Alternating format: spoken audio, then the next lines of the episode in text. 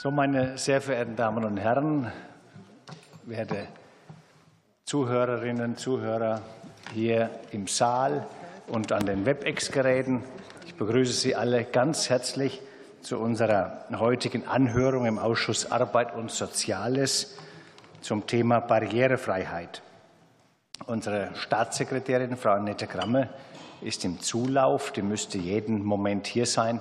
Aber ich denke, wir fangen an. Wir haben ja auch noch Anschlusstermine. Sie wird, wie gesagt, gleich bei uns hier sein. Gegenstand dieser öffentlichen Anhörung heute ist ein Antrag der CDU-CSU-Fraktion mehr Tempo für Barrierefreiheit und einen inklusiven Sozialraum auf Bundestagsdrucksache 20 46 76. Und Sie, die Verbände, die Institutionen, die Einzelsachverständigen haben ihre Stellungnahmen abgegeben. Vielen Dank schon mal dafür. Die liegen auf der Ausschussdrucksache 2011 436 vor. Und wir möchten nun von Ihnen hören heute, wie Sie diese Vorlagen fachlich beurteilen. Wir haben 90 Minuten Zeit. Ähm, wir haben wie immer zwölf Blöcke, sechs Minuten und zum Schluss gibt es noch eine Runde mit zehn Minuten, die nennt sich freie Runde. Wir verzichten wieder auf die Eingangsstatements. Wie immer, dafür liegen ja auch die schriftlichen Stellungnahmen vor. Und ich begrüße ähm, nun im Einzelnen ganz, ganz herzlich bei uns von der Bundesfachstelle Barrierefreiheit der deutschen Rentenversicherung Knappschaft Bahn C, Herr Dr. Volker Sieger. Willkommen. Vom Sozialverband Deutschland e.V. Frau Annike Fimmen. Willkommen bei uns. Vom Verband Deutscher Verkehrsunternehmen e.V. Herrn Hartmut Reinberg-Schüller. Hallo. Vom Deutschen Gehörlosenbund e.V. Herrn Helmut Vogel. Grüße Sie. Vom Bundesverband für Körper- und mehrfachbehinderte Menschen Frau Dr. Janina Jentsch. Auch wieder einmal willkommen. Vom Deutschen Landkreistag Dr. Irene Vorholz. Ebenso schön, dass Sie da sind. Und vom Caritas Behindertenhilfe und Psychiatrie Frau Janina Bessenich. Schön, dass Sie da sind. Vom Deutschen Blinden- und Sehbehindertenverband Frau Christiane Möller. Willkommen. Und vom Sozialverband VDK Deutschland Herr Jonas Fischer. Als Einzelsachverständige sind bei uns heute hier Herr Professor Dr. Dr. Eberhard Eichenhofer, willkommen. Und per Videokonferenz ist uns zugeschaltet Herr Professor Dr. Daniel Lava.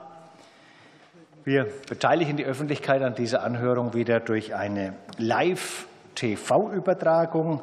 Und ähm, im Anschluss ist auch diese Sendung als Aufzeichnung auf der Internetseite des Deutschen Bundestages in der Mediathek zur Verfügung und kann dort auch immer wieder angeguckt und abgerufen werden. Wir beginnen jetzt mit der Befragung der Sachverständigen. Dazu bitte ich, konkrete Fragen zu stellen. Die lassen dann auch konkrete Antworten zu. Und äh, ich werde immer wieder die Institution auch sagen, das ist für unsere Protokollführenden sehr wichtig, die im Backoffice sitzen und nur zuhören und dann wissen, wer hat denn was gesagt. Deswegen hört sich etwas komisch an, wenn ich immer wieder sage, wer dran ist, aber das hilft ungemein. Wir beginnen mit der ersten Runde und das ist die SPD. Herr Taki Mehmet Ali hat das Wort. Vielen Dank, Herr Vorsitzender. Meine erste Frage geht an die Frau Fimmen, dem Sozialverband Deutschland.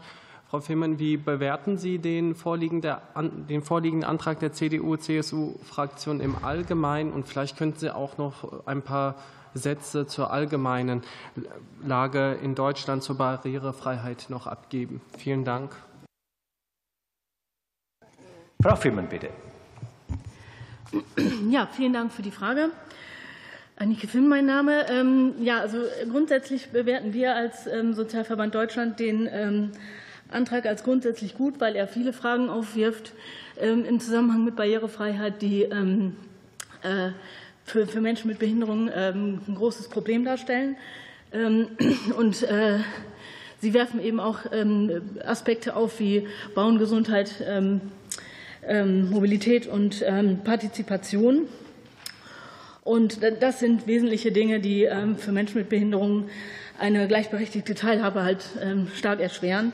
Und das ist uns ja auch in der UN-Staatenprüfung in Genf äh, auch noch einmal ganz deutlich gemacht worden und ist der Bundesregierung auch ins äh, Hausaufgabenheft geschrieben worden, dass genau in diesen Bereichen noch viel passieren muss.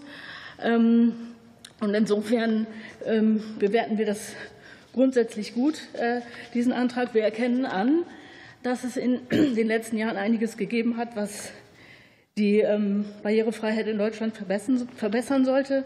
Insbesondere möchte ich da die ähm, Bundesinitiative Barrierefreiheit ähm, erwähnen, die jetzt äh, sich zur Aufgabe gemacht hat, ressortübergreifend äh, die Barrierefreiheit in Deutschland zu verbessern. Und hier versprechen wir uns als Sozialverband eine wesentliche, eine wesentliche Verbesserung in der Bewusstseinsbildung, was Barrieren für Menschen mit Behinderungen angeht. Ähm, ja, ich glaube, soweit würde ich das jetzt, da würde ich das jetzt erstmal belassen und beende meine, meinen Beitrag. Ja, vielen Dank dafür, Herr Mehmet Ali. Ja, vielen Dank. Ich hätte noch eine weitere Frage an Professor Dr. Daniel Chlava. Im Antrag wird die verbindliche Regelung von angemessenen Vorkehrungen für Private im AGG gefordert, verbunden mit einer Übergangsfrist und einer Überforderungsklausel. Wie würden Sie diese Forderung aus rechtlicher Sicht bewerten? Herr Blaver, bitte. Ja, vielen Dank. Zunächst möchte ich ganz gerne darauf hinweisen, dass bereits heute schon die Versagen von angemessenen Vorkehrungen als eine AGG-relevante Diskriminierung auch verstanden werden kann da das AGG eben konventionskonform im Sinne der UN-Behindertenrechtskonvention auch auszulegen ist. Und die geforderte Klarstellung bzw. die ausdrückliche Regelung des Ganzen im AGG wird daher auch schon seit langem und von vielen Seiten auch gefordert und wäre auch zu begrüßen. Weshalb es aber dafür einer Übergangsfrist bedarf, wie sie auch im Antrag gefordert wird, ja gerne. Verstehen. Können Sie näher ans äh, Mikrofon gehen oder ein Headset verwenden? Die Zeit ist angehalten. Von der Akustik her? Ja, wäre so besser verständlich für Sie? Ja, langsam und laut vielleicht, weil es ist wirklich schwer zu verstehen. Wir haben jetzt nicht, also ich weiß nicht, wie es Ihnen ging, ich habe jetzt wenig, wenig von dem verstanden, was Sie gesagt haben.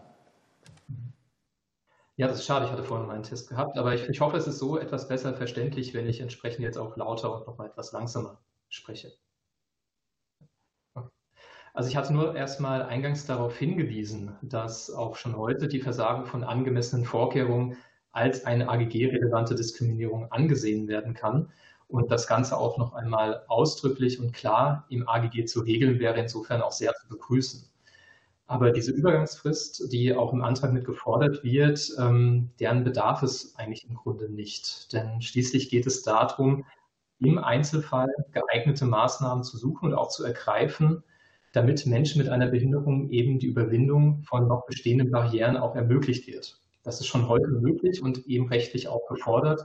Und die Übergangsfrist birgt hier eher die Gefahr, dass sich erst einmal fünf Jahre lang nicht allzu viel bewegt. Was jetzt die Überforderungsklausel angeht, ähm, kann man das sicherlich regeln. Rechtlich wäre es jedoch keinesfalls zwingend, um auch zum selben Ergebnis kommen zu können, da eben angemessene Vorkehrungen schon bereits per Definition in der UN-Behindertenrechtskonvention eben notwendige und geeignete Änderungen und Anpassungen sind, die keine unverhältnismäßige oder unbillige Belastung darstellen. Das heißt, die geforderten Maßnahmen sind eigentlich ohnehin nur dann angemessen, wenn sie eben nicht überfordern.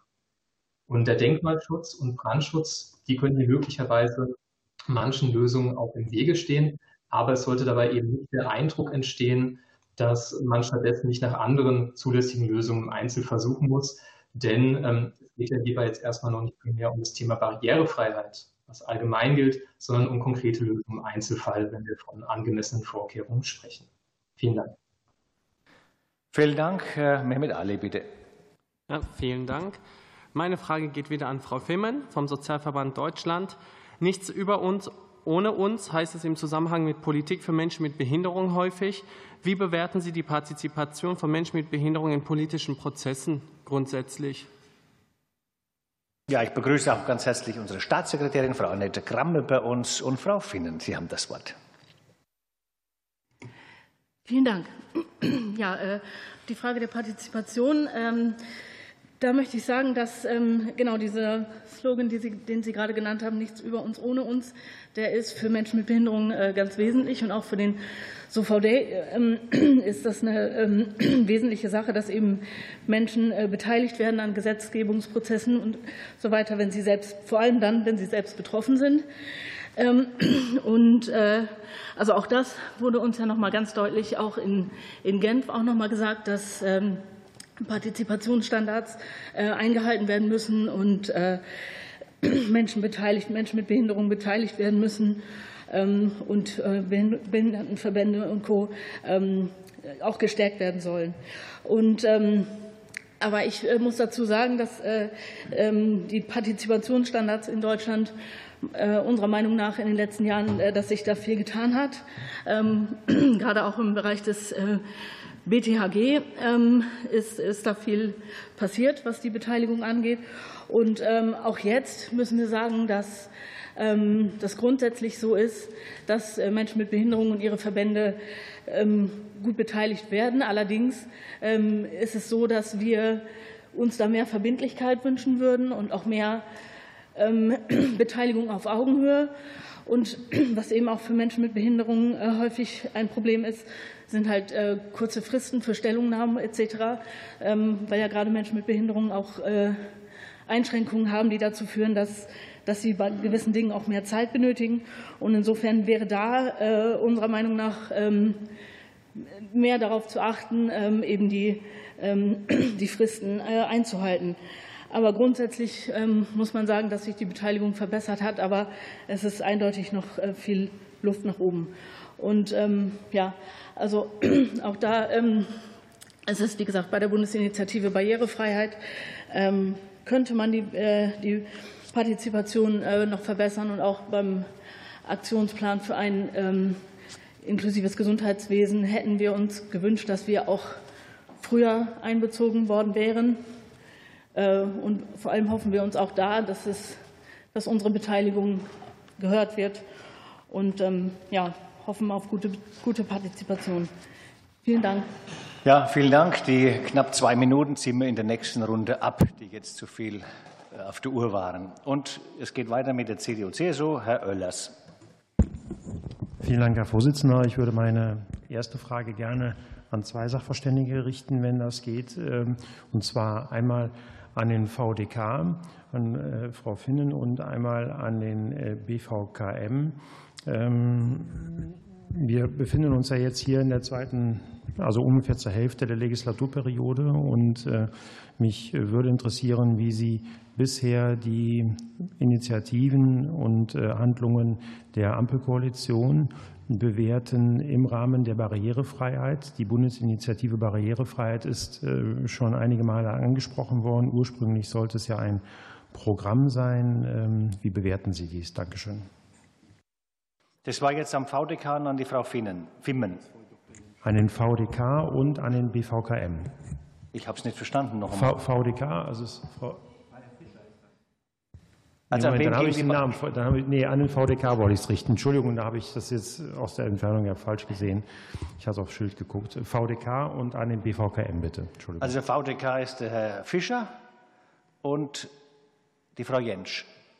Habe ich, jetzt haben wir es richtig. Jawohl. Frau Jentsch, bitteschön. Herr Fischer, Sie sollen anfangen. Wird gewünscht. Jetzt sind alle Klarheiten beseitigt. Sehr gut. Ähm, ja, vielen Dank äh, für die Frage. Ähm, die Halbzeitbilanz im äh, Themenfeld Barrierefreiheit, ähm, würde ich sagen, ist eine klassische Drei, also Luft nach oben, Luft nach unten. Äh, die Bundesinitiative Barrierefreiheit ist angesprochen worden. Wir hätten uns als VDK natürlich ein Bundesprogramm gewünscht, also die finanzielle Unterfütterung. Die Bundesinitiative wird, so ist es zumindest aktuell angedacht, lediglich Initiativen aus den Häusern selbst bündeln. Äh, wir wissen aber, dass ähm, in allen Häusern die Haushaltslage angespannt ist und haben deswegen die Erfahrung gemacht, dass die Barrierefreiheit in einigen Ressorts da nicht ganz auf der obersten Prioritätenliste steht. Wenn wir da eben aus einem Bundesprogramm heraus den einzelnen Ressorts Unterstützung geben könnten, hätten wir das befürwortet. So ähm, können wir sagen, dass jetzt nach äh, insgesamt äh, drei, zwei stattgefundenen Sitzungen die Bundesinitiative ans Arbeiten kommt. Ähm, wir kriegen regelmäßige Berichte aus den auch für uns aus unserer Sicht relevanten Ressorts, also dem BMDV, dem BMWSB, ähm, dem BMAS, auch dem BMG, würden uns allerdings ehrlicherweise bundesregierungsübergreifend vielleicht so viel Engagement in dieser Sache wünschen, wie vom äh, BMAS an dieser Stelle äh, an den Tag gelegt wird. Ähm, ein Beispiel vielleicht, ähm, das BMDV äh, hat in unserer letzten Sitzung die immer wieder angekündigte Evaluation des Personenbeförderungsgesetzes und der Frage, wie viel Barrierefreiheit dort festgeschrieben wird, ein erneutes Mal angekündigt. Da würden wir uns Umsetzung an dieser Stelle wünschen. Danke. Vielen Dank, Herr Fischer. Frau Jentsch. Ja, vielen Dank. Ja, Herrn Fischer, da habe ich ja gar nicht mehr so viel dem Ganzen hinzuzufügen. Also ähm, wir beobachten das ganze Verfahren jetzt auch der Bundesinitiative. Ähm, das Ganze ist im Gange. Wir sind sehr gespannt, was es dort für Ergebnisse äh, geben wird. Die Zwischenbilanz ist für 2025 angekündigt. Das heißt, es wird auch noch eine Weile dauern.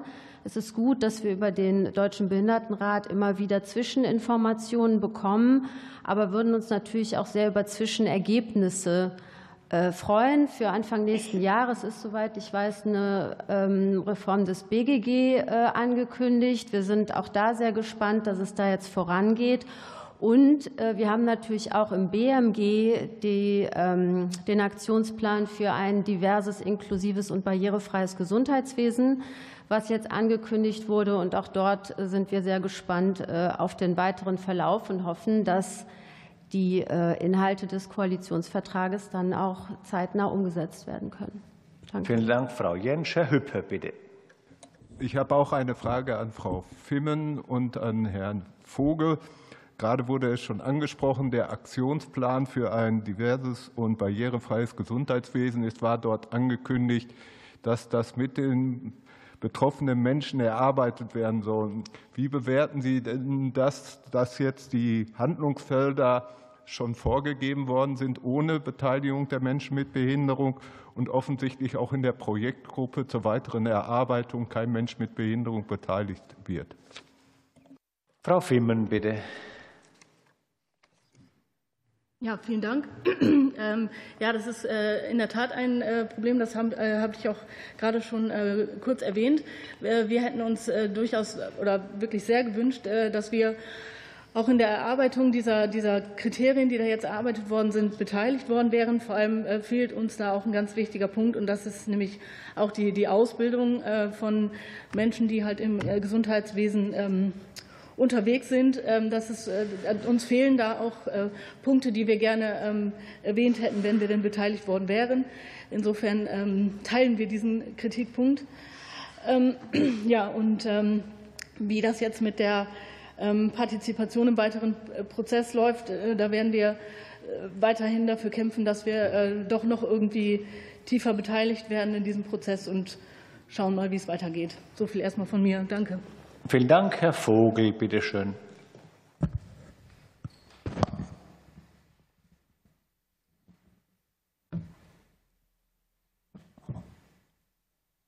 Ich schließe mich hier an. Vielen Dank. Mein Name ist Helmut Vogel. Ich bin vom Deutschen Gehörlosenbund. Ich denke an das Protokoll und ich schließe mich Ihnen an und möchte im Gesundheitswesen eine Steuerungsgruppe zur Vorbereitung sehen. Jetzt gibt es ja nur eine Projektgruppe und es ist nicht so klar, wie es weitergeht. Aber ich denke, dass der Behindertenrat auf jeden Fall dabei sein sollte und es so eine Steuerungsgruppe geben sollte, die das sicherstellt, die Partizipation. Und für ähm, und ich denke, es gibt genug Anlass, ähm, bis 2025 gibt es noch viel, viel, viele Unklarheiten im Plan. Und es wäre gut, nochmal äh, von Grund auf anzufangen, um dann einen Aktionsplan für 2025 zu haben. Denn wenn wir das noch weiter nach hinten schieben, äh, befürchte ich, dass wir da zu keinem guten Ergebnis kommen tatsächlich.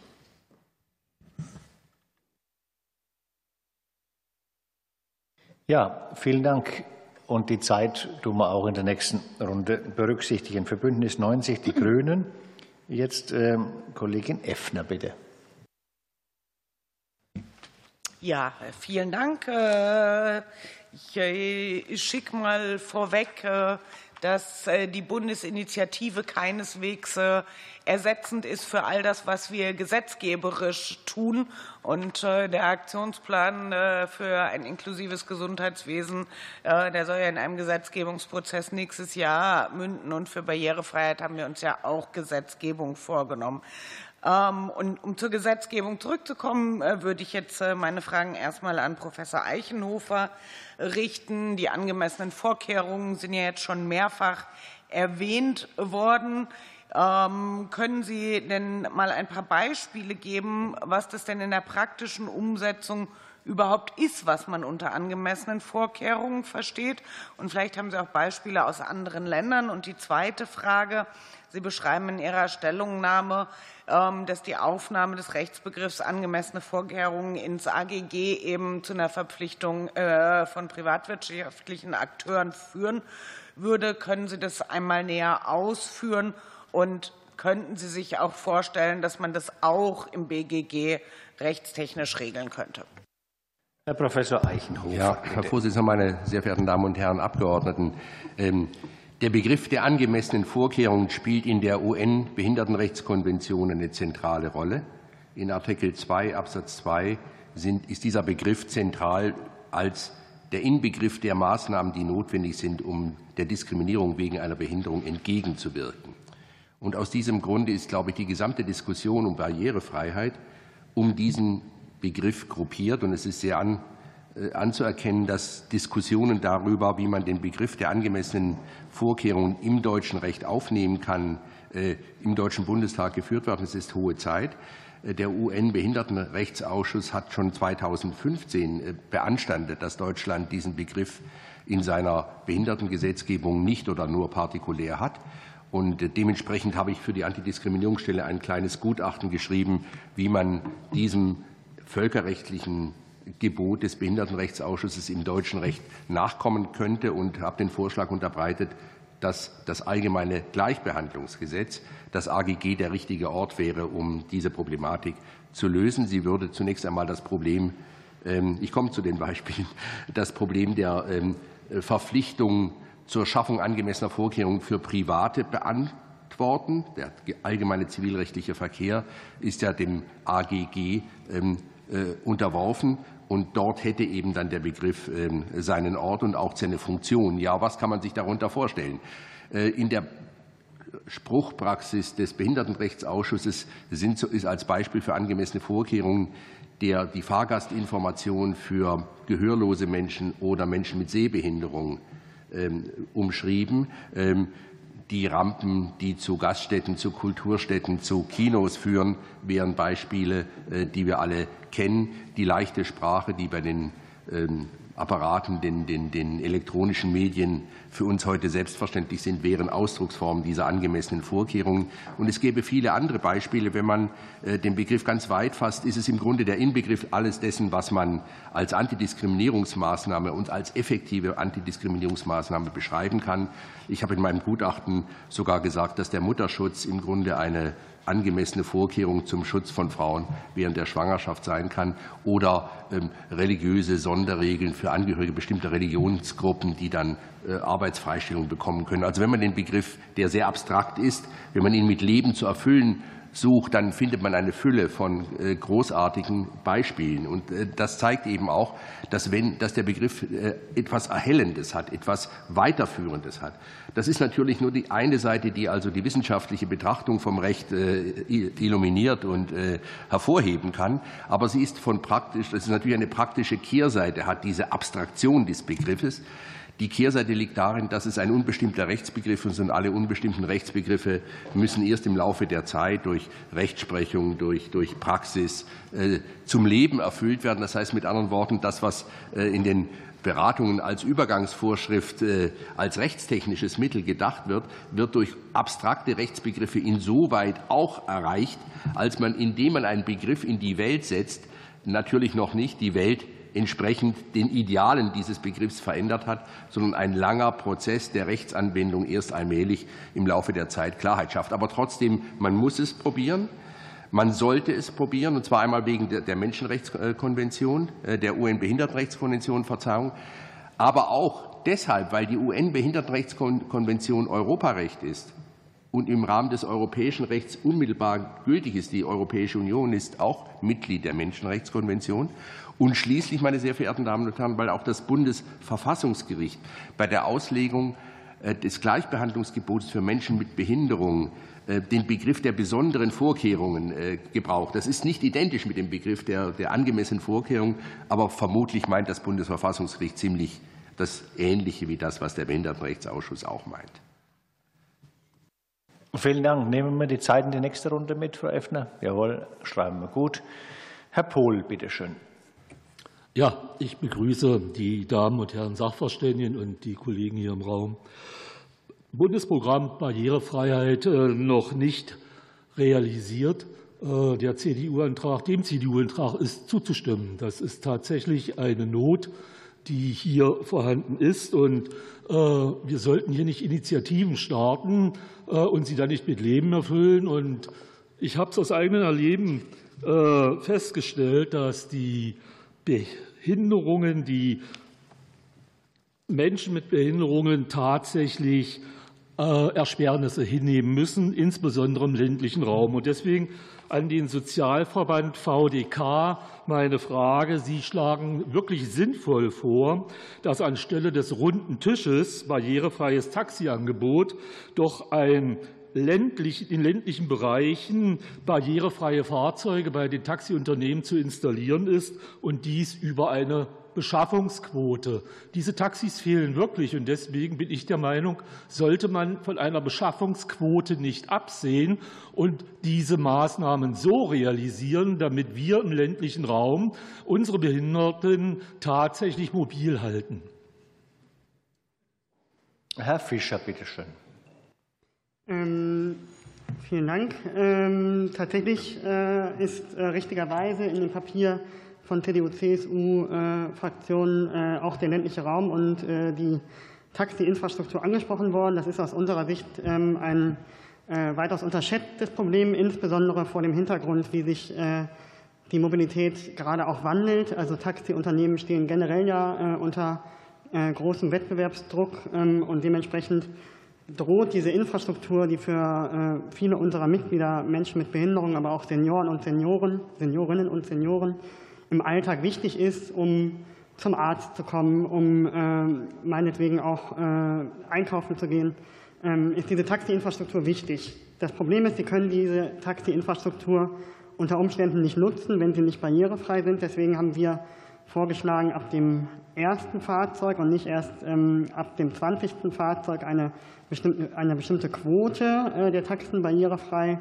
ähm, anzubieten, damit eben diese äh, Regelung auch Wirksamkeit erfaltet, weil wir wissen, dass äh, viele Taxiunternehmen gar nicht über 20 Fahrzeuge haben. Das heißt also, die Wirksamkeit dieser Maßnahme läuft eigentlich ins Leere, wenn es nicht beim ersten Auto anfängt. Ähm, gleichzeitig würde ich aber gerne auch eben auf die Konkurrenzanbieter des Taxigewerbes ansprechen, also meinetwegen Uber oder andere Vermittlerinnen und äh, Vermittler. Äh, auch da würden wir uns ein deutlich größeres Bewusstsein dieser Akteure wünschen. Ähm, aktuell stellen wir fest, dass eben die Anbieter selbst, also Uber, sich immer wieder darauf zurückberufen, dass sie ja nur Vermittler von Angeboten seien, aber ähm, gar nicht selbst Fahrzeuge anbieten. Und ähm, da würden wir uns eben ja, mehr Verantwortung wünschen. Und äh, letzten Endes sind wir als Sozialverband VDK, und das sei vielleicht noch mal in dem äh, Bereich Barrierefreiheit als Ganzes äh, gesagt, große Freundinnen und Freunde des Ordnungsrechts. Wir glauben nicht daran, dass Selbstverpflichtungen, egal in welcher Branche, ob es jetzt hier im Mobilitätssektor oder aber auch beim Bauen und Wohnen oder ähm, beispielsweise, was Herr Eichen Hofer angesprochen hat, auch bei den privaten Anbietern von Produkten und Dienstleistungen. Äh, da reden wir nicht von Selbstverpflichtungen, sondern wir brauchen gesetzliche Regelungen. Und ähm, ich denke, dass äh, ja, kommt vielleicht auch in meiner Stellungnahme an der einen oder anderen Stelle durch und wäre aus meiner Sicht etwas, wo ähm, die Bundesregierung äh, ihren eigenen Anspruch, den sie ja im Koalitionsvertrag aus der Perspektive des Sozialverbands VDK eigentlich sehr gut formuliert hat. Also wir waren sehr froh, als wir den Koalitionsvertrag gelesen haben, diesem eigenen Anspruch ähm, dann eben auch im Laufe der Legislaturperiode noch weiter nachzukommen. Wir erkennen natürlich an, dass der Koalitionsvertrag unter anderen Voraussetzungen geschrieben wurde, als jetzt ähm, die letzten zweieinhalb Jahre oder zwei Jahre Regieren möglich gewesen ist, ähm, glauben aber aus der Perspektive von Menschen mit Behinderung, äh, dass ein Mehr an Barrierefreiheit eigentlich nicht länger warten kann. Vielen Dank. Vielen Dank. Und Herr Pohl. Ja, ich hätte gleich noch eine Nachfrage an den VDK. Sie erklären in Ihrer schriftlichen Stellungnahme, dass Österreich im Vergleich zu Deutschland äh, in den Fragen der Barrierefreiheit weitaus weiterkommt. Können Sie vielleicht kurz wegen der Zeit an einigen Beispielen verdeutlichen, was Sie da meinen? Herr Fischer, bitte.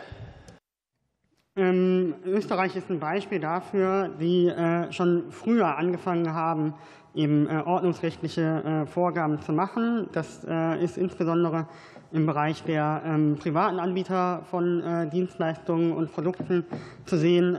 Der österreichische Staat hat sich damals ähm, angeschickt, neben der Verpflichtung aber auch Förderprogramme zu stellen für meinetwegen Anbieter von, von, von Geschäften. Ähm, ich denke, über sowas könnte man vielleicht auch nachdenken, bin aber auf der anderen Seite, ähm, wenn ich jetzt auf den Status quo äh, schaue, davon überzeugt, dass wir eigentlich ähm, ja, stärkere gesetzliche Verpflichtungen in allen Bereichen brauchen. Vielen Dank. Dann gehen wir in die nächste Runde. Das ist die Runde der FDP. Herr Beek. Vielen Dank, Herr Vorsitzender. Meine erste Frage richtet sich an Frau Müller vom DBSV. Wir sind uns, glaube ich, hier alle einig in dieser Anhörung, dass die Teilhabemöglichkeiten für Menschen mit Behinderungen in ganz vielen Bereichen noch nicht erfüllt sind, dass noch viel zu tun ist, unabhängig von baulichen Voraussetzungen, also baulichen Maßnahmen. Wo sehen Sie die Schwerpunkte unseres Handlungsbedarfs für die nähere Zukunft? Frau Müller, bitte. Ja, vielen Dank für die ähm, Frage. Ähm, grundsätzlich brauchen wir in allen Bereichen des täglichen Lebens äh, Barrierefreiheit und auch angemessene Vorkehrungen. Also beide äh, Dinge sind erforderlich, auch äh, rechtlich äh, zu regeln und klarzustellen.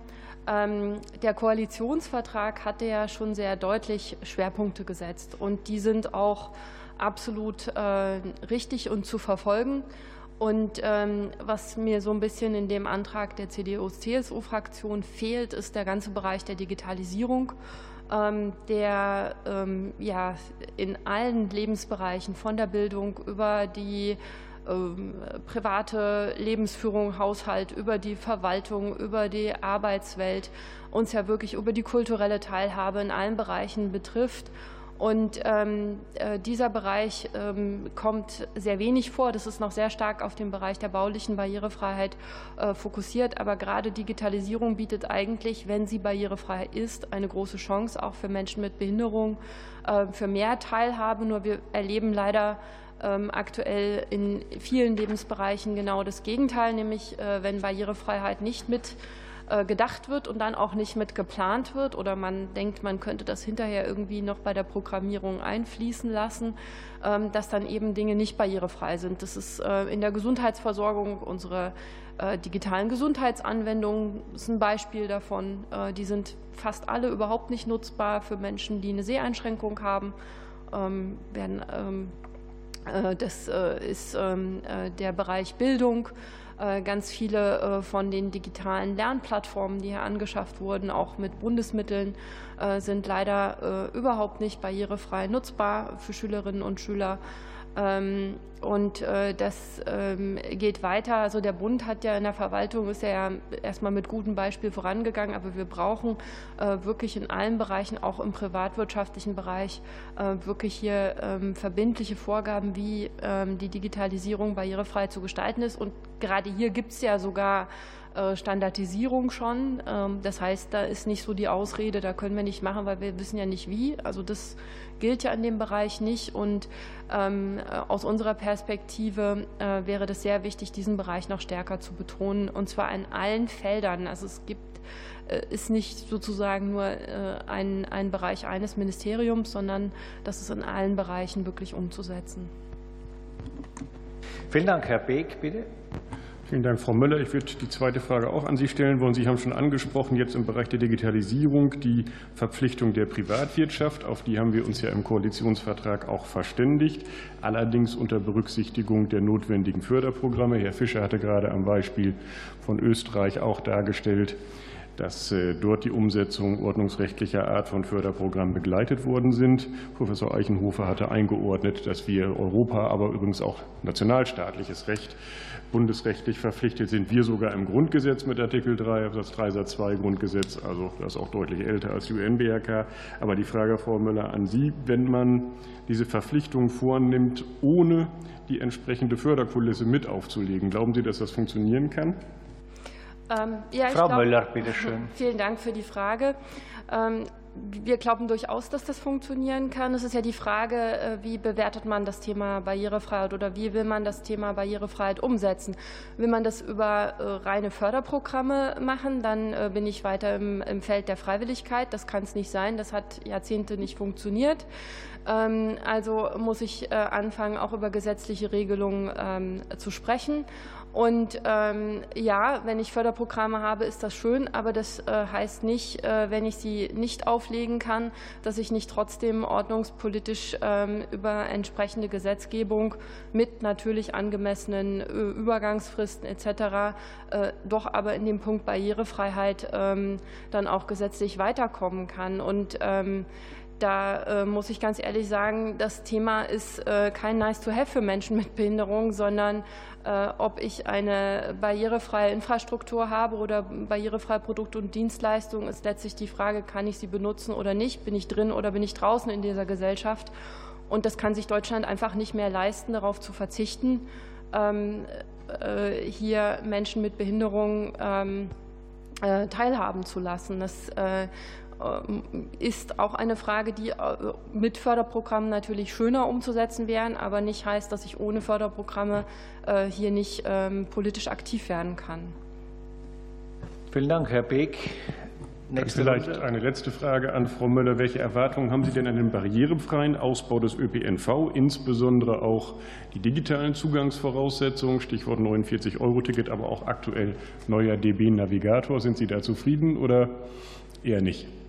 Frau Müller. Okay, ähm, die Frage der, äh, des Ausbaus des ÖPNV, ähm, da ist aus unserer Sicht ganz wichtig, dass ähm, zum einen auch berücksichtigt wird, ähm, wie gesagt, dass man einerseits die bauliche Barrierefreiheit, die Zugänglichkeit zu den Verkehrsmitteln sicherstellt, aber eben auch die digitale Barrierefreiheit, ähm, äh, Fahrka äh, Fahrkart, also, Fahr also Auskunft über die äh, möglichen Fahrten äh, aber auch äh, Buchungsmöglichkeiten, dass man das auch barrierefrei nutzen kann und dass man eben auch wirklich neue Verkehrsformen, On-Demand-Formen etc.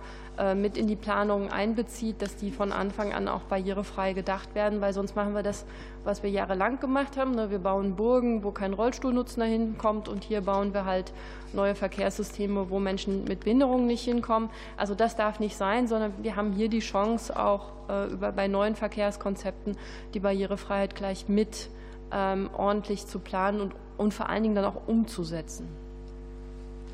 Ja, vielen Dank. Die Zeit berücksichtigen wir in der nächsten Runde. Die ähm, äh, Befragungsrunde der Fraktion Die Linke schieben wir nach hinten. Der Kollege Birkwald ist über WebEx zugeschaltet, aber müsste auch jeden Moment hier sein, sodass er dann später seine Fragen auch hoffentlich noch loswerden kann, wenn er es pünktlich noch schafft. Und wir gehen zur SPD. Und da hat Kollege Babendick das Wort. Meine Frage geht an Dr. Volker Sieger von der Bundesfachstelle Barrierefreiheit. Die Bundesregierung hat sich im Koalitionsvertrag das Ziel gesetzt, die Barrierefreiheit zu verbessern. Was sind aus Ihrer Sicht die wichtigsten Stellschrauben für die Zukunft, um Barrierefreiheit mit Nachdruck zu fördern? Herr Sieger, bitteschön. Ja, vielen Dank für die Frage. Ähm, also die Bundesfachstelle Barrierefreiheit erwartet für diese Legislaturperiode äh, eine große Barrierefreiheitsreform, äh, ähnlich wie es im Koalitionsvertrag festgelegt ist. Das betrifft sowohl das AGG als auch das BGG als auch das BFSG. Zentrales Element dabei wird sein, dass ähm, die Privatwirtschaft, der Privatsektor verpflichtet wird, weil ähm, ja ohne eine ähm, Barrierefreiheit äh, bei Dienstleistungen und bei Produkten äh, wird es keine gleichberechtigte Teilhabe ähm, von Menschen für Menschen äh, mit Behinderung geben. Mehrfach angesprochen heute wurde dann eben halt auch schon das Instrument der angemessenen Vorkehrungen und natürlich, das möchte ich betonen, ähm, dann aber auch mit den entsprechenden Rechtsfolgen. Das heißt also, ähm, bei Versagung angemessener Vorkehrungen ähm, ist das aus unserer Sicht als Diskriminierungstatbestand zu bewerten und muss dann eben halt mit einer entsprechenden Entschädigung oder Ähnlichem am Ende auch belegt äh, werden. Herr Fischer hat es ja auch schon angesprochen. Das Beispiel Österreich zeigt seit vielen Jahren, ich glaube, da muss man nichts weiter evaluieren, sondern ähm, das hat äh, der Deutsche Behindertenrat 2016 schon auf seiner Welttagsveranstaltung ähm, damals schön ins Bild gesetzt. Das Beispiel Österreich zeigt, dass es eben halt nicht eine Überlastung der Privatwirtschaft ist, wenn die Barrierefreiheit hier gefordert wird, sondern im Gegenteil, dass hier eine sozusagen komplementäre Dynamik entsteht. Und diese komplementäre Dynamik ist neben ordnungspolitischen äh, Maßnahmen ähm, aus unserer Sicht das entscheidende Element, um hier äh, nachhaltig äh, und deutlich die Barrierefreiheit in den nächsten Jahren voranzubringen. Vielen Dank. Herr Babendick, bitte. Meine zweite Frage geht ebenfalls an Dr. Volker Sieger. Halten Sie die Reform der Musterbauordnung bzw. der Landesbauordnung für geeignete Instrumente, die Barrierefreiheit beim Wohnungsbau nachhaltig zu verbessern, oder sehen Sie alternative Instrumente? Herr Sieger, bitte schön. Ja, vielen Dank. Also die Musterbauordnung ist ja nur eine Empfehlung und äh, die Länder, äh, das tun sie auch heute schon, können darüber hinausgehen in ihren Landesbauordnungen oder können hinter zurückbleiben. Wir haben also 16 Landesbauordnungen, die alle unterschiedlich ähm, viel oder wenig zur Barrierefreiheit aussagen. Ich glaube, man sollte sich nicht an der Musterbauordnung als zentrales Instrument festbeißen, weil die Länder ja nicht verpflichtet werden, der Musterbauordnung zu folgen. Aus unserer Sicht wäre es sinnvoll, das Baugesetzbuch im Rahmen eines einer Barrierefreiheitsreform, also auch über ein Artikelgesetz, ähm, das Baugesetzbuch zu ändern. Über das Baugesetzbuch ähm, wird die erfolgt die Bauleitplanung in den Kommunen. Das heißt, die Kommunen können im Rahmen dieser Bauleitplanung selber entscheiden, wie viel Bedarf haben sie eigentlich vor Ort ähm, und können eventuell städtebauliche Defizite, dazu zählt ja dann auch fehlende Barrierefreiheit, in der Bauleitplanung entsprechend berücksichtigt werden. Wir schlagen als Bundesfachstelle vor, dass äh, im Baugesetzbuch ein Barrierefreiheitsbericht mit aufgenommen wird. Äh, einen solchen Bericht gibt es ähm, dort heute schon, und zwar was den Umweltbericht angeht. Also es gibt einen Umweltbericht, der ist sicherlich sehr, sehr dezidiert, aber im Rahmen eines Barrierefreiheitsberichts, der angelehnt wäre an einen solchen Umweltbericht, könnte auch im weiteren Verfahren bei der Aufstellung, bei der Bauleitplanung, Aufstellung von Bebauungsplänen vor Ort ähm, ganz klar ähm, festgelegt werden, welche Maßnahmen erfolgen müssen. Äh, und das Ganze wäre auch ähm, äh, dort eben halt auch einer Kontrolle durch die Zivilgesellschaft unterlegen. Das ist unser Vorschlag. Und wir gehen in die nächste Runde. Das ist die der CDU-CSU und da Herr Geißler. Meine Frage wäre an den äh, Deutschen Landkreistag. Äh, wir haben im Personenbeförderungsgesetz äh, eigentlich die Pflicht bis 2022, dass der ÖPNV barrierefrei sein soll. So die Begründungen, warum das nicht erfolgt, sind immer recht vage. Wir fordern in unserem Antrag eine Begründungspflicht, außer wenn die Gründe total nachvollziehbar sind bzw. unverhältnismäßig. Die Ampel will auf der anderen Seite die Frist bis 2026 einfach verlängern. Jetzt wäre mal meine Frage, würde denn eine Fristverlängerung bis 2026 überhaupt was bringen oder ändert sich dadurch faktisch nichts? Und das Zweite wäre, was wären denn die größten Hürden, dass man denn wirklich den ÖPNV barrierefrei machen kann in den Nahverkehrsplänen? Frau Vorholz, bitte. Ja, haben Sie besten Dank. Ich glaube, die Schwierigkeit liegt hier in den sehr unterschiedlichen Verantwortlichkeiten. Also die Landkreise erstellen den Nahverkehrsplan. Der ist aber für andere nicht verbindlich. Das heißt, wir organisieren den ÖPNV, aber ob die Haltestelle, die der ÖPNV dann anfährt, ob die barrierefrei ist, liegt außerhalb der Verantwortlichkeit des Landkreises und taucht damit oder kann damit auch durch den Nahverkehrsplan nicht umgesetzt werden. Und in der Praxis ist es so, wir versuchen wirklich seit Jahren die Barrierefreiheit hier auf allen Ebenen voranzutreiben, aber man stößt da einfach an Grenzen. Und gerade bei den Haltestellen, die ja für den ähm, ÖPNV ganz entscheidend sind. Deswegen würden wir das, was jetzt die Regierungskoalition vorhat, die Frist bis 2026 verlängern, aber dann die Ausnahmetatbestände streichen, das würde uns auch nicht helfen. Also das teilen wir nicht. Sondern wir sind nach wie vor der Auffassung, wir brauchen die Ausnahmetatbestände. Das ist nun mal die Realität in der Praxis. Und selbstverständlich müssen die begründet werden. Also insofern würde, würde ich Ihnen dazu stimmen. Ähm, eine Begründung muss dafür her, dass Sie das als eher vage wahrnehmen ähm, in der Praxis würde ich jetzt für unseren Bereich so nicht bestätigen wollen, sondern wir sagen schon genau, warum das nicht ähm, erreicht werden kann. Aber ähm, in, der, ähm, in der Sache wäre es schon wichtig, an den Ausnahmetatbeständen festhalten zu können. So, es fängt, fährt fort der Herr Oellers. Vielen Dank, Herr Vorsitzender. Meine Frage richtet sich an den VDV. Ähm, wir haben in unserem Antrag äh, gefordert, die Bewusstseinsbildung für das Thema Barrierefreiheit insbesondere auch in Architekten- und Ingenieurausbildung stärker aufzunehmen, damit eben auch gerade Barrierefreiheit ähm, und auch zum Design für alle noch stärker vermittelt und auch in der Praxis genutzt werden kann. Äh, wäre eine solche stärkere Bewusstseinsbildung aus Ihrer Sicht äh, von Vorteil? Und ähm, wie bewerten Sie das auch äh, im Zusammenhang mit den Umbaumaßnahmen, die dann durchzuführen sind? Stichwort Bahnsteighöhenkonzept und so weiter, dass da auch vielleicht ein besseres Management der Baustellen nebeneinander auch erfolgt. Herr Reinberg-Schüller, bitteschön.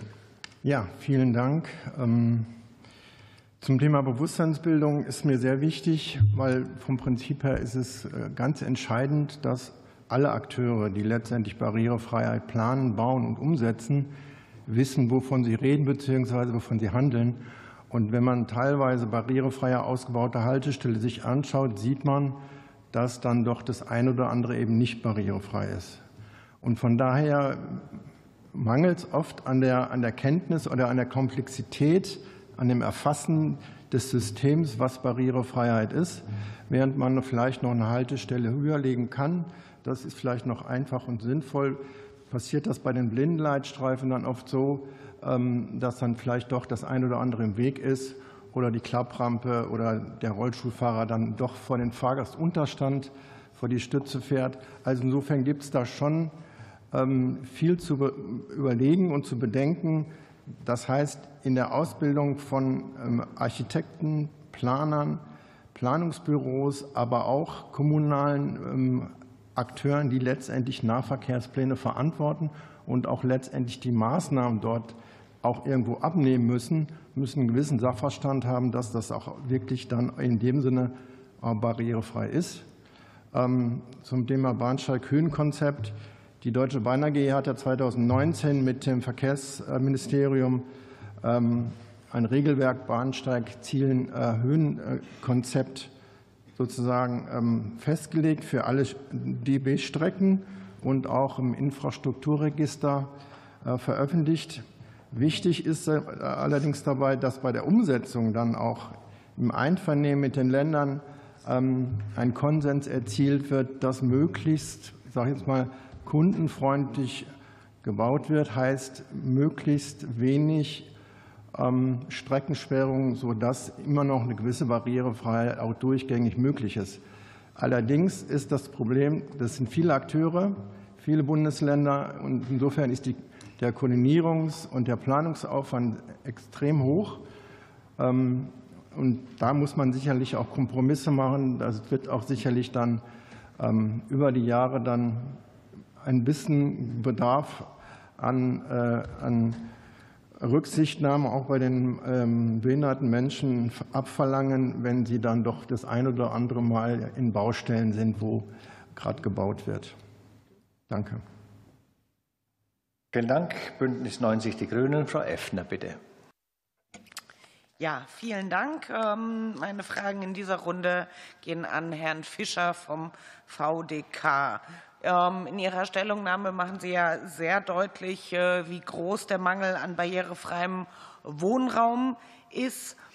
Können Sie uns Ihre Vorschläge darlegen, was aus Ihrer Sicht äh, die wichtigsten Punkte ist, um diesem Mangel tatsächlich entgegenzuwirken und ihn vielleicht irgendwann auch mal beseitigt zu haben? Und die zweite Frage bezieht sich auf den eben schon angesprochenen Themenkomplex Mobilität. Da würden mich zwei Bereiche interessieren, ähm, und zwar welche Handlungsbedarfe Sie jeweils sehen. Einmal tatsächlich beim Nahverkehr, also im Personenbeförderungsgesetz, und einmal im Fernverkehr der Deutschen Bahn.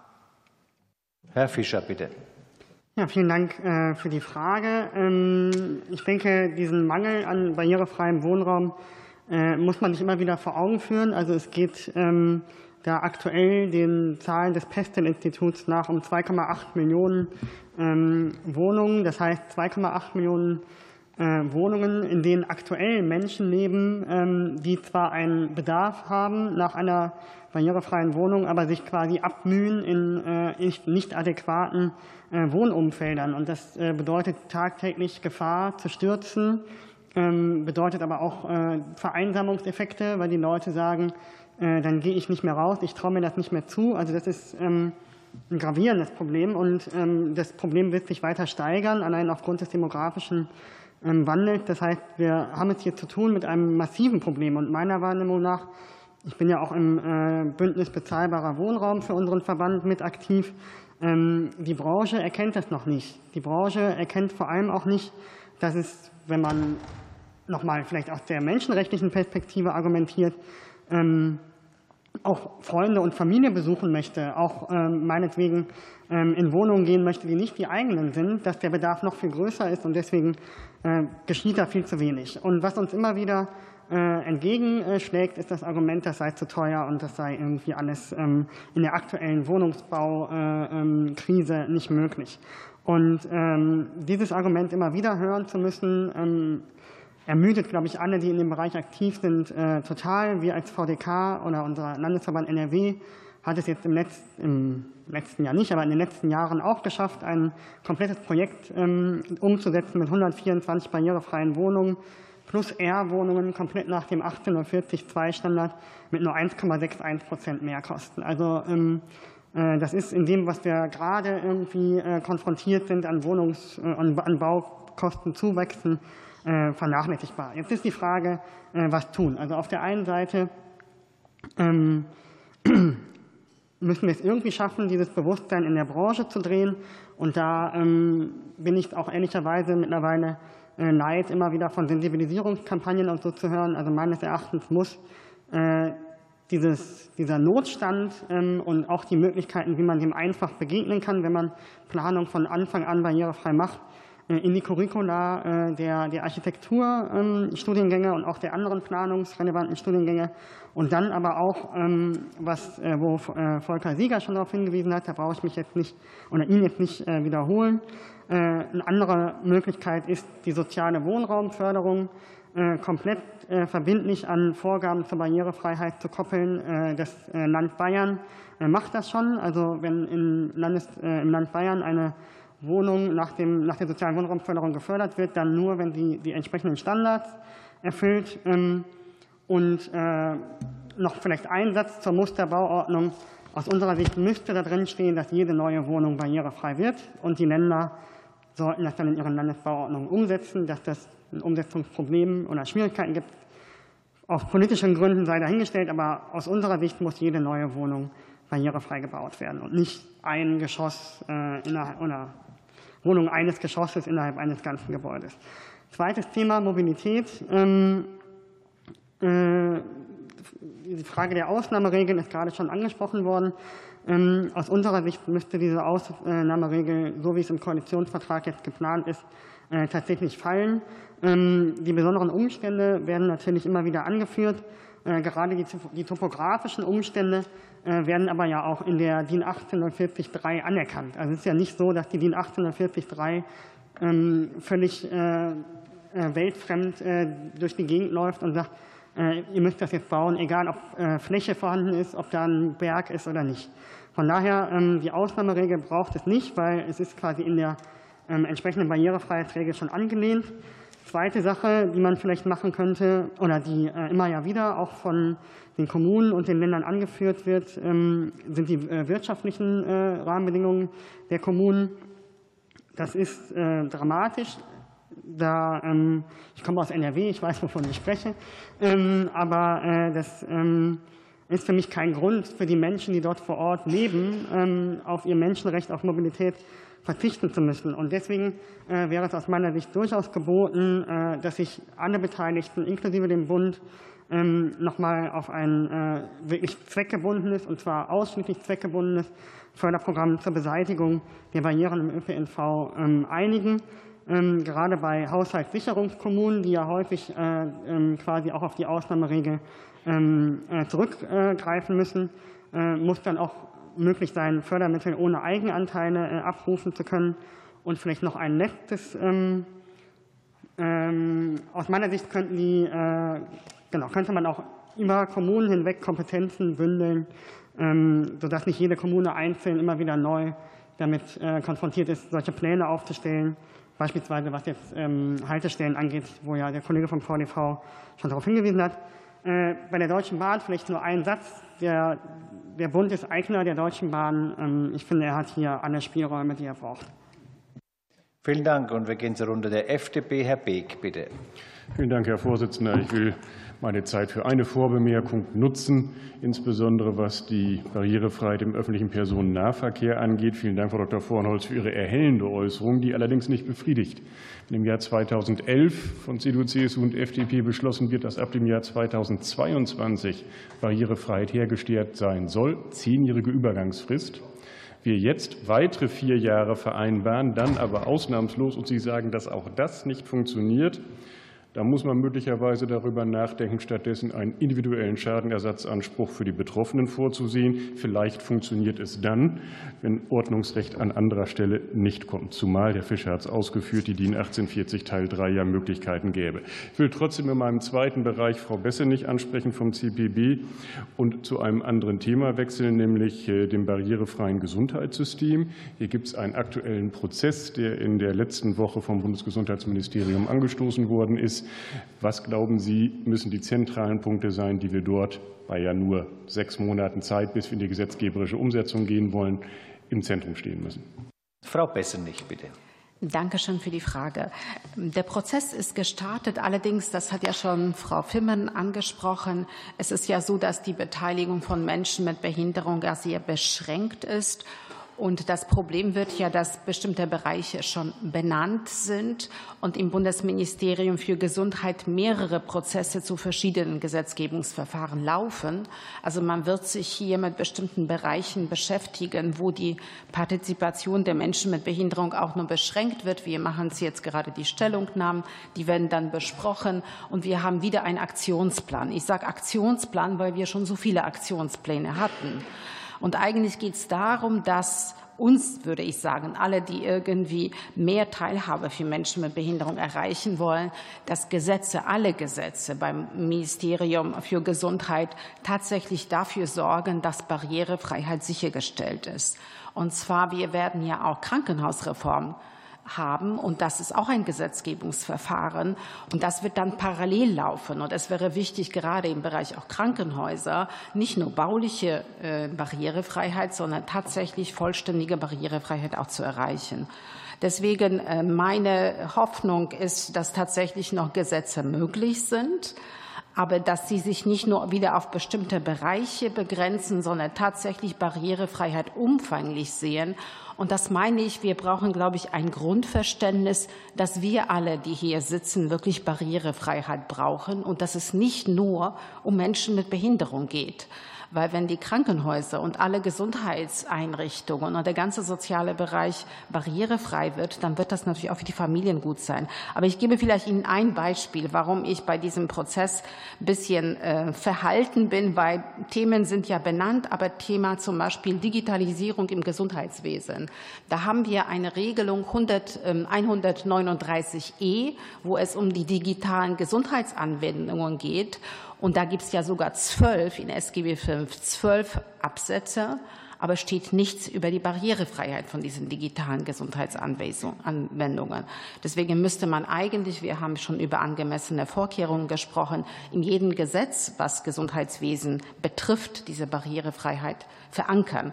Und das mag ich zu bezweifeln, ob tatsächlich dieser Aktionsplan das schafft. Herr Beck, bitte.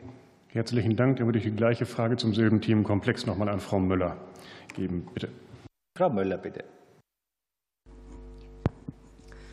Ja, es ist wichtig, dass äh, im Rahmen äh, gerade ähm, der Weiterentwicklung im Gesundheitsbereich äh, das Thema Barrierefreiheit eine viel größere Rolle hat. Ähm, wir sprechen jetzt über barrierefreie Arztpraxen. Das ist total wichtig und also notwendig. Das muss passieren, das muss kommen.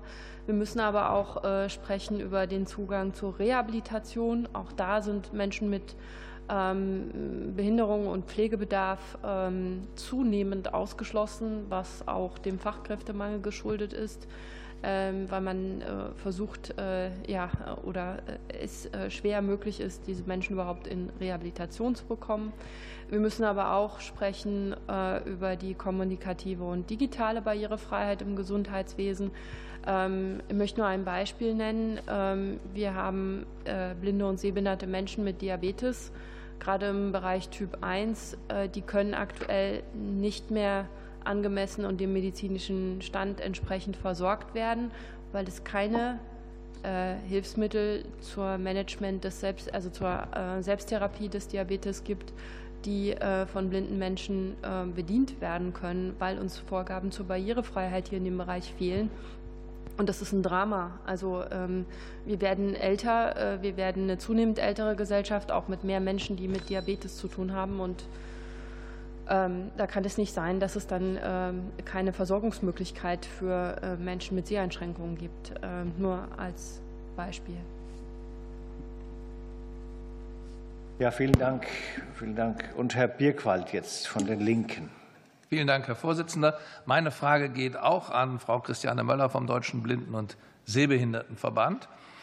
Frau Möller, wie bewerten Sie die Forderung 2 im Antrag der Union, in der die Schaffung angemessener Vorkehrungen nach Artikel 2 der UN-Behindertenrechtskonvention auch im Privatbereich verpflichtend im Allgemeinen Gleichbehandlungsgesetz zwar eingeführt werden soll, dies aber mit einer Übergangsfrist von fünf Jahren und mit einer Überforderungsklausel versehen werden soll?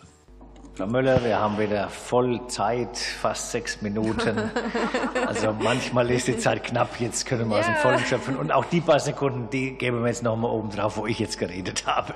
Bitte schön. Ja, vielen Dank für die Frage. Ich möchte mich anschließen an das, was Herr Laber und Herr Eichenhofer äh, schon äh, gesagt haben.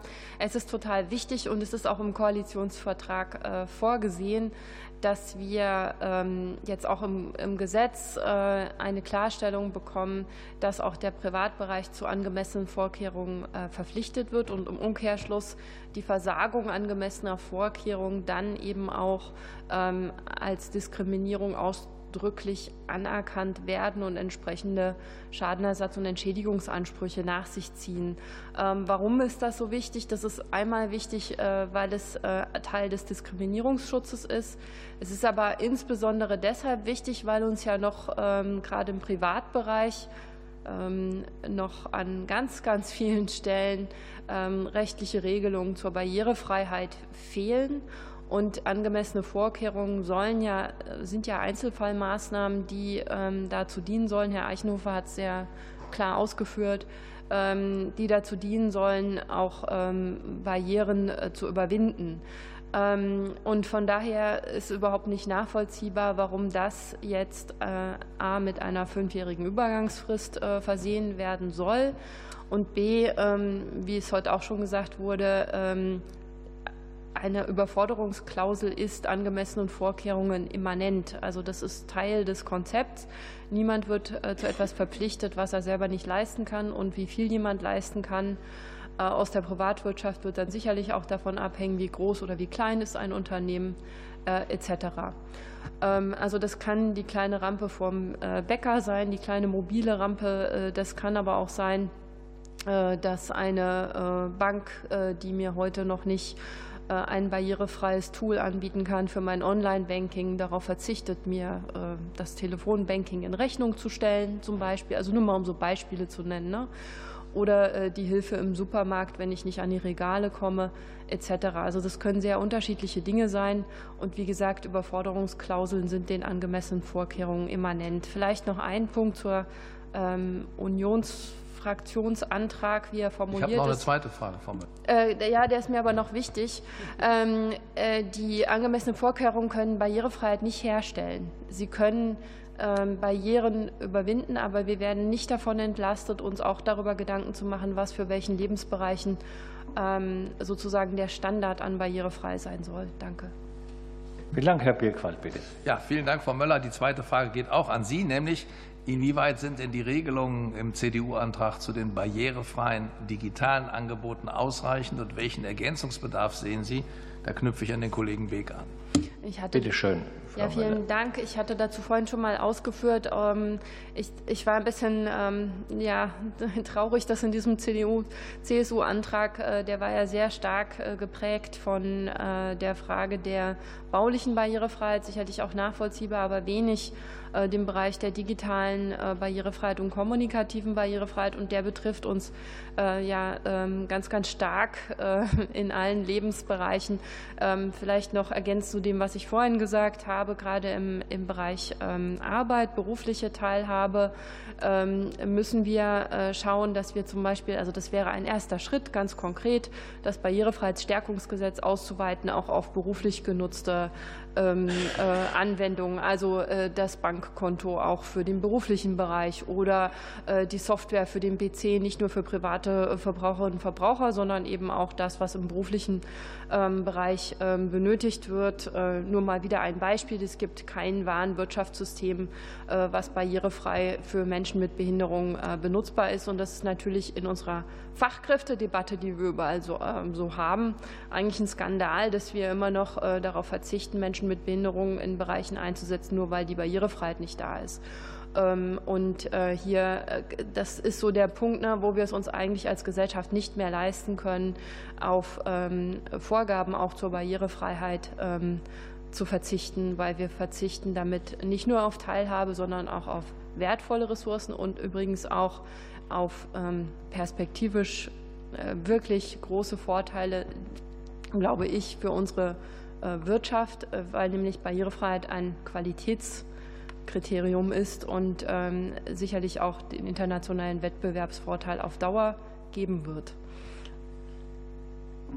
Herr Birkwald. Eine ganz schnelle kurze Frage an Herrn Fischer vom VDK. Herr Fischer, wie sollte aus Ihrer Sicht eine notwendige Verbandsklage im AGG und die Antidiskriminierungsstelle des Bundes ausgestaltet werden im Kern? Fischer.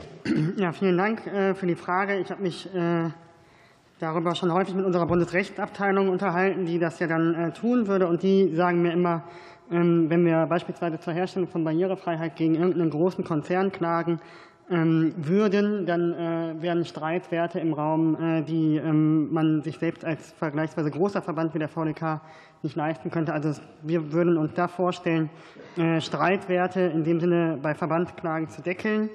Und aus der anderen Seite, wir kennen das auch aus anderen Rechtsgebieten schon, eine Gerichtskostenfreiheit für die Verbandsklagen herzustellen. Was ganz wichtig wäre, wäre auch die Frage, was folgt aus so einer Klage. Also da ähm, äh, müssten das unbedingt Verpflichtungsklagen sein und nicht nur Feststellungsklagen. Ähm, und als letztes vielleicht noch ähm, die Schlichtungsverfahren sollten äh, bei der Antidiskriminierungsstelle des Bundes dann auch eingeführt werden. Entschuldigung, danke. Ja, Und wir gehen weiter mit der Runde der SPD. Da ist Mehmet Ali dran. Vielen Dank. Meine Frage geht wieder an Frau Fimmen vom Sozialverband Deutschland. Wie schätzen Sie die gesundheitliche Versorgung für Menschen mit Behinderung grundsätzlich? Bitte schön, Frau Fimmen.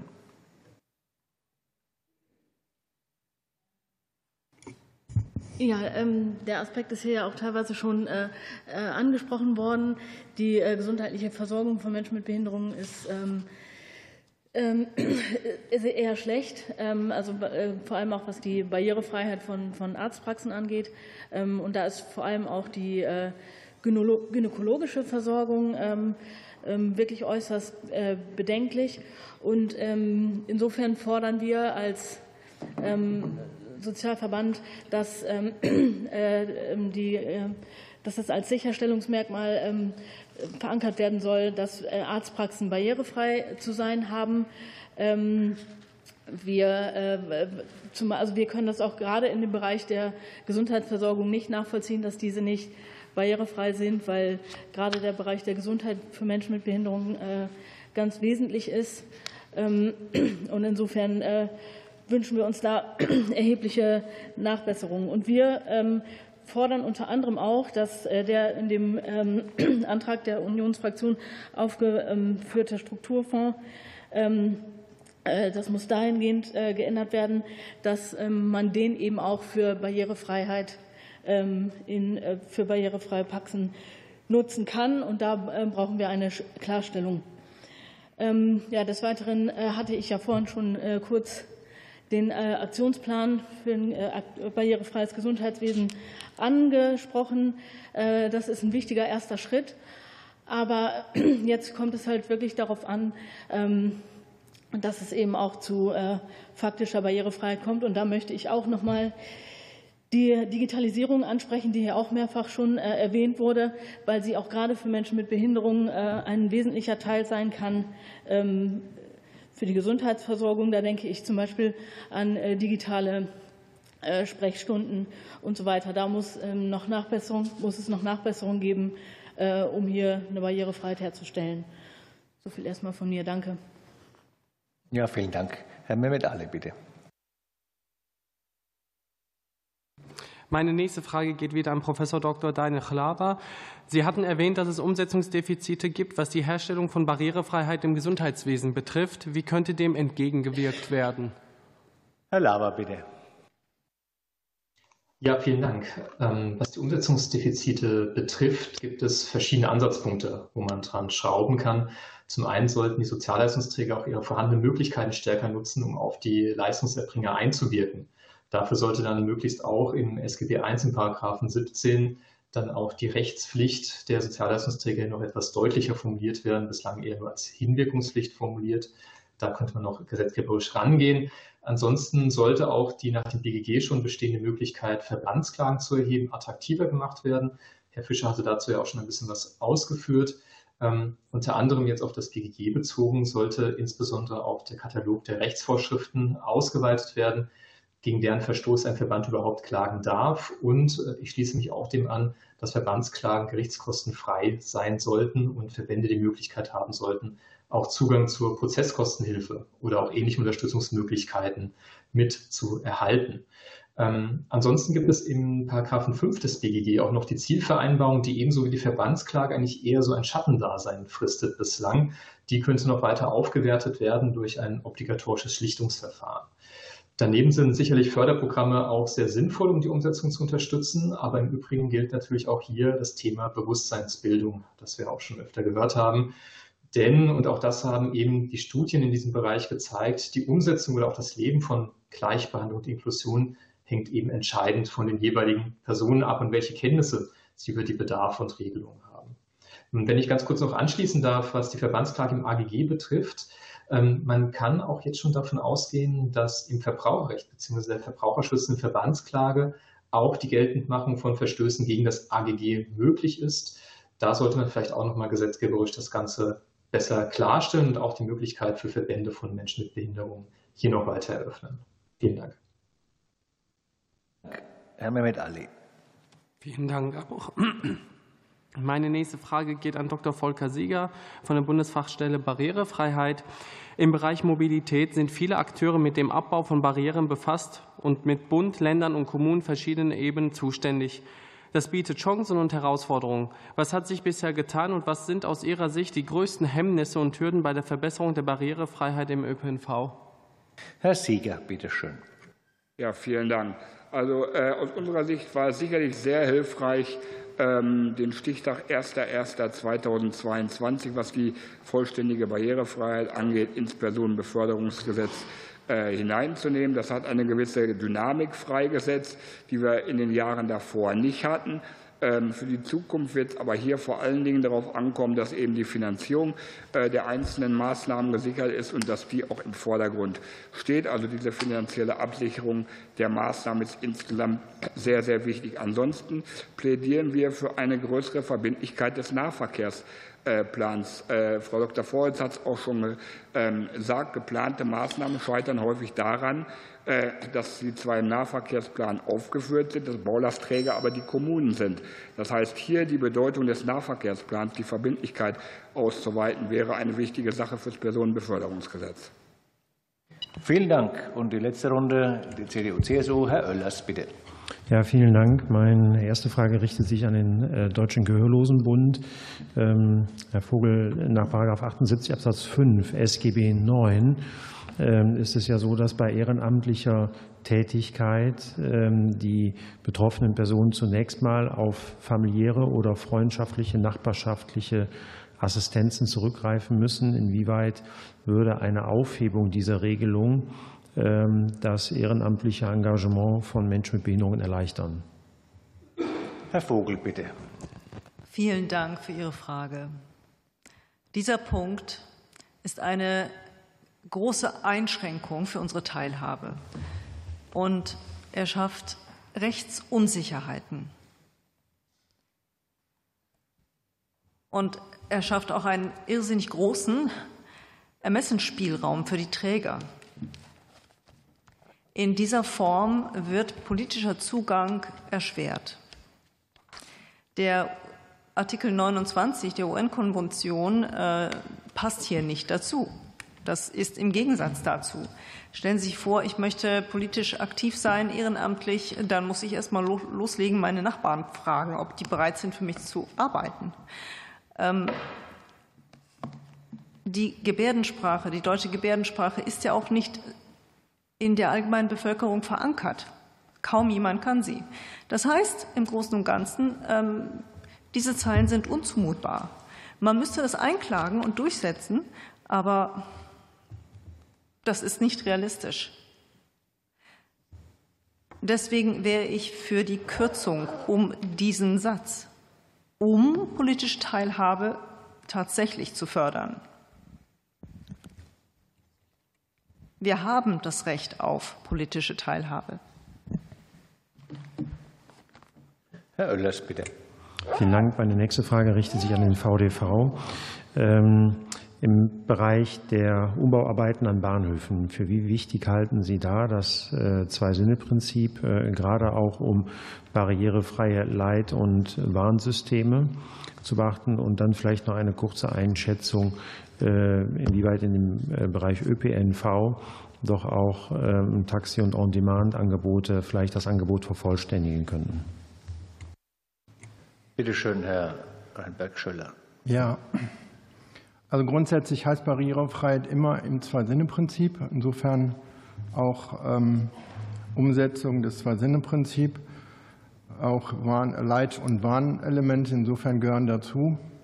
Ähm, im ÖPNV ist es schon seit den Mitte der 90er Jahre Grundlage ähm, für den Bau von ÖPNV-Anlagen, dass barrierefrei gebaut wird. Insofern richtet man sich da schon nach den DIN-Normen, insofern auch da nach dem Zwei-Sinne-Prinzip.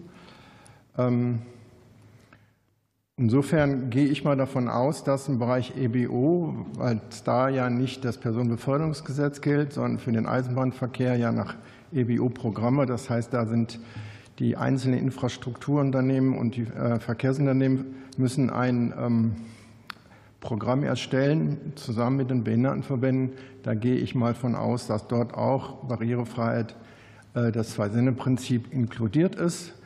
Und ähm, ich sehe weniger, sage ich jetzt mal, das, das Thema Leit- und Warnsignale oder auch Elemente im Vordergrund bei der Umsetzung, sondern eher infrastrukturelle Probleme, dass man halt den Bestand umbauen muss, den man jetzt hat. Neubaumaßnahmen sind da weniger ein Problem. Das Problem sind die Altbestände und da infrastrukturelle Zwangspunkte oder Hemmnisse umzusetzen, Aufzüge zu bauen. Da sehe ich eher das größere Problem bei der Umsetzung der Barrierefreiheit. Und das Thema On-Demand-Verkehre. Es gibt im PBFG äh, den Linienbedarfsverkehr und auch den gebündelten Bedarfsverkehr. Der Linienbedarfsverkehr ist ja Teil des ÖPNV. Das heißt, auch da gilt die Barrierefreiheit. Also On-Demand-Verkehre als Linienbedarfsverkehr müssen auch barrierefrei sein. Der gebündelte Bedarfsverkehr, also der private letztendlich, da besteht, da, da kann man auch Barrierefreiheitsanforderungen vom Genehmigungsbehörde erstellen. Äh, oder auch veranlassen. Da ist es allerdings dann auf, auf kommunaler Ebene, auf regionaler Ebene zu klären, wie die auszugestalten ist, umzusetzen ist. Hilfreich wäre es natürlich, wenn das Taxigewerbe dann verstärkt auch barrierefrei Fahrzeuge hätte. Danke. Ja, vielen Dank. Dann sind wir am Ende unserer Beratungsrunde, gehen jetzt zur freien Runde, zur letzten Schlussrunde. Herr Pohl, Sie haben das Wort von der AfD. Ja, wir haben äh, in der letzten Flutkatastrophe im Ahrtal gesehen, dass Menschen mit Behinderung besonders betroffen waren. Und jetzt richtet sich meine Frage an den Deutschen Landkreistag. Wie stellen Sie zurzeit sicher, dass im Katastrophenfall besonders für die Sicherheit von Menschen mit Behinderung gesorgt wird und äh, welche Maßnahmen sind noch durchzuführen? Danke. Frau Dr. Vorholz, bitte. Ja, Herr Pohl, vielen Dank für diese Frage. Sie können sich vorstellen, dass uns das sehr beschäftigt hat nach der Katastrophe im Ahrtal. Ähm, auch wenn uns viele vor Ort, ähm, auch der, der betroffenen behinderten Menschen gesagt haben, auch wenn wir gewarnt worden wären, hätten wir uns nicht retten können. Also ich möchte das deswegen trennen ähm, äh, von der konkreten Katastrophe, die dort passiert ist. Aber selbstverständlich ist das ein ganz entscheidender Punkt für den Katastrophenschutz, dass man die Menschen, die besonders vulnerabel vulnerabel sind. Und das sind nicht nur, vor allem, aber nicht nur behinderte Menschen, sondern auch pflegebedürftige Menschen zum Beispiel, sicherlich auch Kinder ähm, äh, besonders in den Blick nimmt. Und ähm, hier sind wir dazu übergegangen, dass wir immer mehr den sogenannten Warnmix einsetzen. Also das äh, ähm, Zwei-Sinne-Prinzip, das wir gerade eben ähm, im ÖPNV hatten, sicherlich genauso auch im Katastrophenschutz einsetzen, und zwar bei der Gefahrenvorsorge ebenso wie bei der Gefahrenabwehr. Also auch das ist ähm, beides von, von entscheidender Bedeutung. Ähm, es ist nicht ganz einfach, weil wir zum Beispiel Sirenen ja flächendeckend abgebaut hatten. Jetzt bauen wir Sirenen wieder auf. Und ähm, insofern ist es ähm, abhängig davon, welche Form der Beeinträchtigung man hat, auch immer eine andere Anforderung an, den, an, die, an die Warnung, also an das Warninstrument. Aber dann, wenn die Katastrophe eingetreten ist, ja genauso erforderlich, auch dann abhängig davon, äh, welchen Bedarf die Menschen haben, da entsprechend darauf zuzugehen. Und das kann nur mit einem groß angelegten ähm, ähm, Mix erfolgreich sein. Vielen Dank, Herr Pohl. Sind Sie fertig? Ja. Gut, dann Herr Birkwald, bitte. Ja, vielen Dank, Herr Vorsitzender. Ich habe noch eine Frage an Jonas Fischer vom VDK. Herr Fisch, äh, inwiefern sind die Forderungen und Regelungen im Antrag der CDU-CSU ausreichend formuliert, um deutlich mehr Angebote einer barrierefreien Gesundheitsversorgung und barrierefreier Arztpraxen zu schaffen, sowie das Personal dafür zu sensibilisieren. Fischer. Ganz herzlichen Dank äh, für die Frage. Ähm, über den Aktionsplan haben wir ja hier schon äh, an so mancher Stelle äh, gesprochen. An die Beiträge meiner Kolleginnen und Kollegen kann ich mich da anschließen. Ich würde vielleicht noch mal kurz ergänzen wollen ähm, oder auch nochmal verstärken wollen, was Annika Film gesagt hat, und zwar die äh, Klarstellung im äh, Strukturfonds der äh, Kassenärztlichen Vereinigung. dass dort ähm, eben die Mittel auch zur Herstellung von Barrierefreiheit verwandt werden dürfen. Ähm, es gibt da unterschiedliche Interpretationen, ob das jetzt schon möglich ist oder nicht. Eine Klarstellung wäre hier sicherlich sinnvoll. Ein zweiter Aspekt, der vielleicht noch ein bisschen neu hinzukommt, ist der, dass es ja laut Paragraph 75 Absatz 7 SGB V eine Richtlinie gibt, nach der die KV äh, über die ähm, Barrierefreiheit ihrer Arztpraxen äh, informieren müssen. Diese ähm, Informationskriterien sind in den letzten Jahren immer wieder noch mal erweitert worden, zuletzt eben äh, in Zusammenarbeit zwischen dem Deutschen Behindertenrat und den KV auch für Menschen mit kognitiven Einschränkungen. Ähm, und diese Richtlinie richtet sich aber nur an die Information. Also zunächst einmal muss diese jetzt schnellstmöglich umgesetzt werden. Das heißt, die Leute äh, müssen tatsächlich wissen, welche ähm, äh, Zustände in ihrer jeweiligen Arztpraxis herrschen. Aber wir brauchen eigentlich diesen Informationskatalog als Grundlage dafür, ähm, dann irgendwann nicht mehr nur über die Barrieren zu informieren, sondern diese auch äh, abzubauen. Und ich denke, dieser Aspekt ähm, sollte auch noch Berücksichtigung finden. Vielen Dank. Herr Oellers, bitte. Vielen Dank. Meine Frage richtet sich an den BVKM.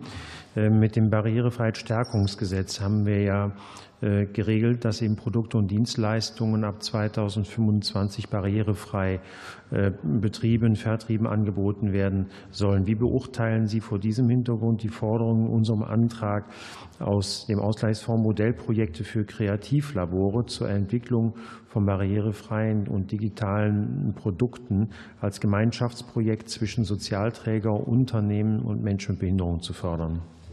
Frau Jentsch, bitte schön. Ja, vielen Dank für die Frage. Das ist für uns natürlich ein ganz wichtiger Punkt. Ähm, und wir begrüßen erstmal, dass diese Projekte gemeinschaftlich ähm, umgesetzt werden sollen.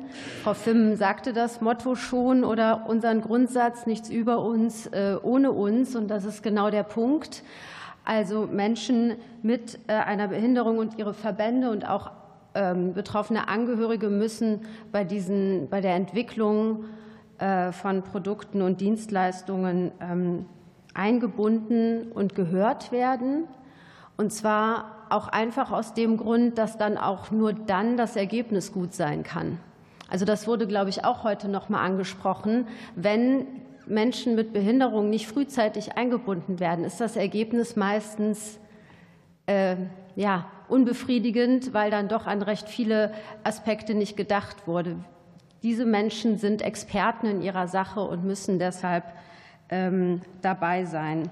Ähm, ja, also so viel, glaube ich, erstmal zu diesem Punkt, dass das äh, wirklich etwas ist, was wir auch als Selbsthilfeverband sehr begrüßen würden, ähm, unseren Personenkreis wirklich immer im Blick zu halten und einzubinden. Danke. Vielen Dank. Frau Effner, bitte. Ja, ähm, Kollege Beck hatte vorhin das äh, Thema Schadenersatz äh, angesprochen. Ich würde meine äh, Frage an Herrn Professor Eichenhofer richten. Wir haben ja gehört, das Thema Rechtsdurchsetzung ist manchmal nicht so ganz leicht. Und aus meiner Vortätigkeit als Landesbeauftragte für Menschen mit Behinderungen in Baden-Württemberg sagen, dass ich es durchaus sehr oft erlebt habe, dass sowohl private Rechtsträger sich gefreut haben, dass niemand die Auflagen an sie kontrolliert hat zur Herstellung von Barrierefreiheit und auch Kommunen tatsächlich nicht darauf geachtet haben, dass sie Baugenehmigungen zum Beispiel erteilen, die rechtskonform sind. Und dann kann ich eine Feststellungsklage machen und schön, dann steht das die nächsten 30 Jahre da. Also wie beurteilen Sie in diesem Zusammenhang das Thema Einführung von Schadenersatzansprüchen? Herr Eichenhofer, bitte schön. Also ich glaube, dass der Paragraph 21 AGG hier schon ganz interessant ist. Dass der Paragraph 21 AGG regelt ja die Reaktion auf Diskriminierung in der, bei den zivilrechtlichen Massengeschäften. Das ist ja der Ort, über den Sie nachdenken. Und da gibt es den Beseitigungsanspruch, es gibt den Ersatz auf Anspruch auf Ersatz von materiellen Schäden, also der Dienstmann, der dann den Menschen mit Behinderung dann auf die Rampe, äh, über die Rampe hinwegführt, dessen Kosten könnten dann ersetzt werden. Und dann eben der immaterielle Schadensersatz, dass also mit anderen Worten Menschen, die sich zurückgesetzt sehen durch, durch Barrieren, dass die gegebenenfalls Schadensersatzansprüche geltend machen können. Das große, der große Pferdefuß der Regelung ist der 21 Absatz 5, die Ausschlussfrist von zwei Monaten. Ähm, das ist äh, ja schon seit langem auch, auch diskutiert worden. Äh, aus Beweissicherungsgründen ist die Frist so kurz bemessen. Aber da gibt es äh, Probleme. Also ich würde sagen, das Regelwerk ist da. Es muss aber natürlich noch ähm, ausgefüllt werden, wobei mir die Frage der Vermögensschädigung und der Schädigung im Hinblick auf den immateriellen Schaden noch ungeklärte Fragen zu enthalten scheinen. Da muss man noch nacharbeiten. Aber das ist kein gesetzgeberisches, sondern auch ein praktisches Problem. Vielen Dank, Herr Papendick, bitte. Meine Frage geht an äh, Dr. Falk Sieger. Äh, gibt es aus Ihrer Sicht neben einer finanziellen Förderung durch den Bund Instrumente, mit denen für Reisende mit Behinderung ein Reisen zu allen Zeiten und äh, zu, allen, äh, zu allen Zeiten zu den äh, Zügen fahren, möglichst Servicepersonal verfügbar gemacht werden kann? Herr Sieger, bitte.